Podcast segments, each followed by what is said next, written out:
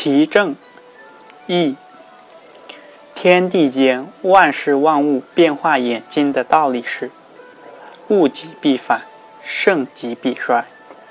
朝代的兴衰替代，就如同一年四季变化交替一般，是正常而必然的现象。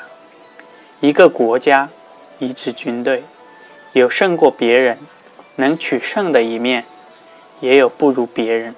不能取胜的一面，就如同金、木、水、火上五行相生相克一样，有生就有死。世间万物都是一样，有能做到的，也有不能做到的。所有的人都一样，有条件具备而有余的，也有条件不足的情形。形势发展变化就是如此，因此，只要有阵型显露的军队，就没有不能识别的；而只要是能识别的军队，就没有不可战胜的。所以，圣人会运用万物的长处去制胜万物，而且能不断取胜。用兵作战的人。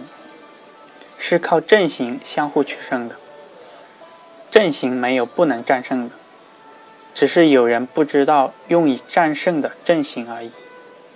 以阵型取胜的变化，就如同天和地相互遮蔽一样，是无穷尽的。以阵型取胜的办法是，用晋楚、越两地的竹子，也是写不完的阵型。是用其长处去取胜的，用一种阵型的长处去胜过万种阵型是不可能的。所以说，可以给阵型规定一个样式，但是取胜的阵型却不可能是一成不变的。因此，善于用兵作战的人，了解敌军的长处，就能知道敌军的短短处；了解敌军的短。不足的方面，就能知道敌军优胜的方面。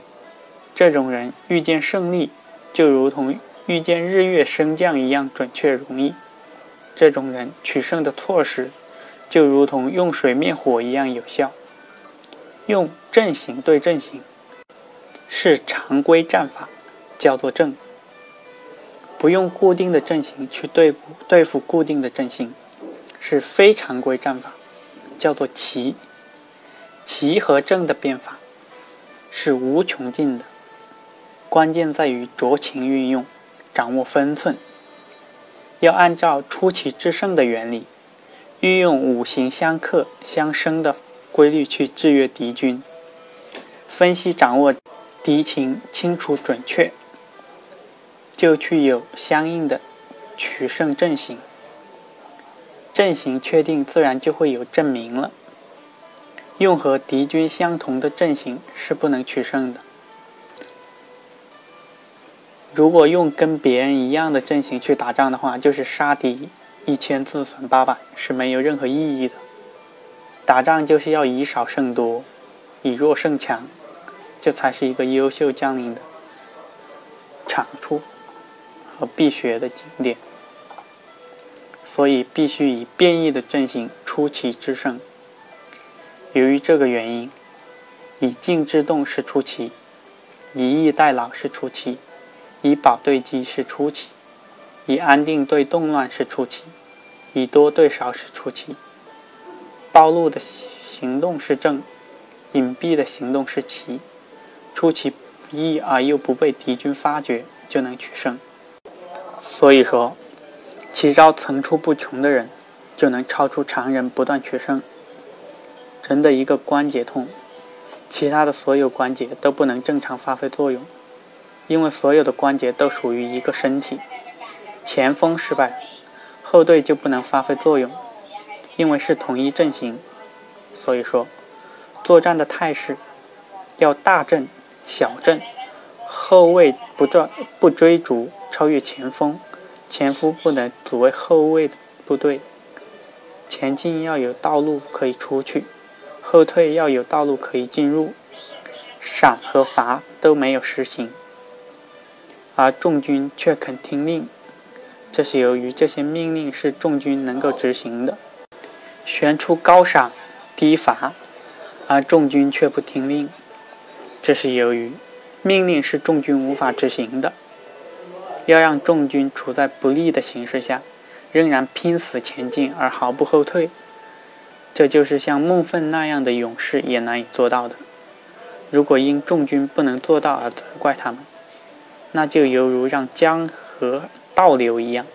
所以说，用兵作战的人要按情势处理。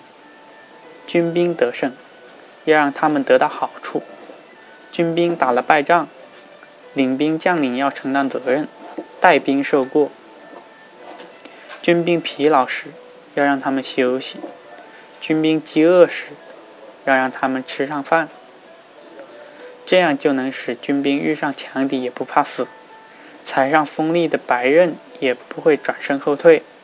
所以说，懂得流水的规律后，就可以做到用流水冲击石头去毁掉船只。使用军兵时，懂得他们的心理。贯彻军令，就如同流水一样畅通无阻了。